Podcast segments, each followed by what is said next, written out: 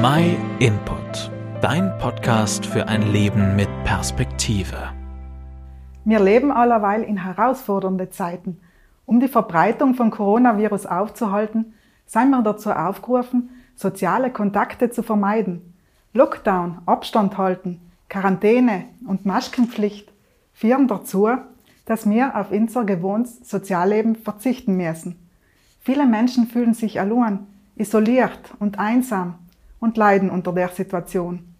Ins alle ist in der Corona-Zeit die Bedeutung und der Wert von Freundschaften und Beziehungen noch mehr bewusst geworden.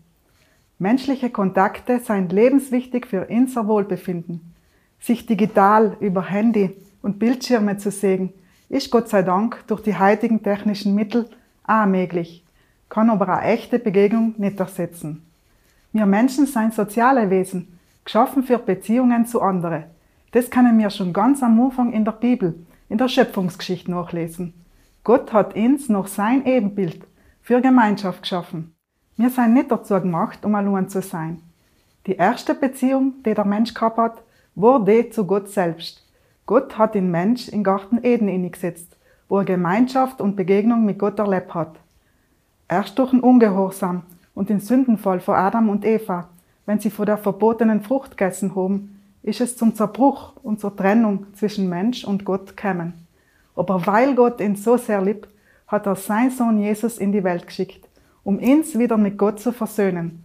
Er ist Mensch geworden, hat die Last der Schuld und Sünde getrogen und ist dafür am Kreuz gestorben. So wie Adam und Eva seien wir alle schuldig vor Gott. Allein durch den Glauben an Jesus und sein Opfer für uns haben wir die Vergebung und sein Wieder mit Gott versöhnt. Selbst sagt Johannes in seinem Brief in der Bibel. Und er selber ist die Versöhnung für unsere Sünden. Nicht allein aber für die Inseln, sondern auch für die der ganzen Welt. So kann jeder Mensch, der sich entscheidet, Jesus als sein Retter anzunehmen, eine persönliche Beziehung zu Gott haben. Eine Beziehung zu Gott ist die tiefste und innigste Beziehung, die ein Mensch je haben kann. Für mich ist ab dem Moment, wo ich mein Herz für Jesus geöffnet habe, und in mein Herz ingeladen han, der Glauben an Gott lebendig geworden. Gott ist mir auf einmal ganz nachend gewesen. Ich erlebe ihn wie ein Vater, der mich beschützt und auf mich aufpasst. Wie ein Freund, mit dem ich reden kann und der mir zulässt. Und wie eine Mama, die mich tröstet. Er ist allgegenwärtig und ich darf zu ihm kommen. 24 Stunden am Tag. Bei ihm gibt's keine Kontaktbeschränkung, Abstandsregelung oder Maskenpflicht. Nix und niemand kann uns von Gottes Liebe trennen. So wie es in der Bibel in Römerbrief geschrieben steht.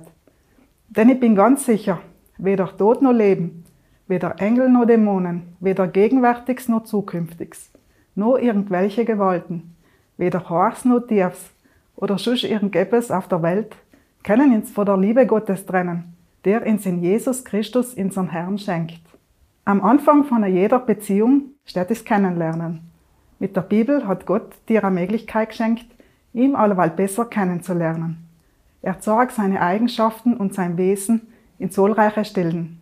Durchs Lesen in der Bibel kannst du Gottes guten Plan mit ins Menschen, mit dir ganz persönlich alleweil besser erkennen und verstehen.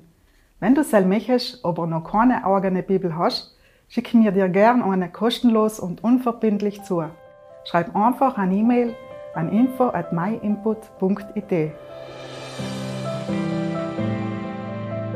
Vielen Dank, dass du den My Input Podcast gehört hast. Wenn du mehr wissen willst, geh auf unsere Website myinput.it oder folge uns auf YouTube, Facebook und Instagram.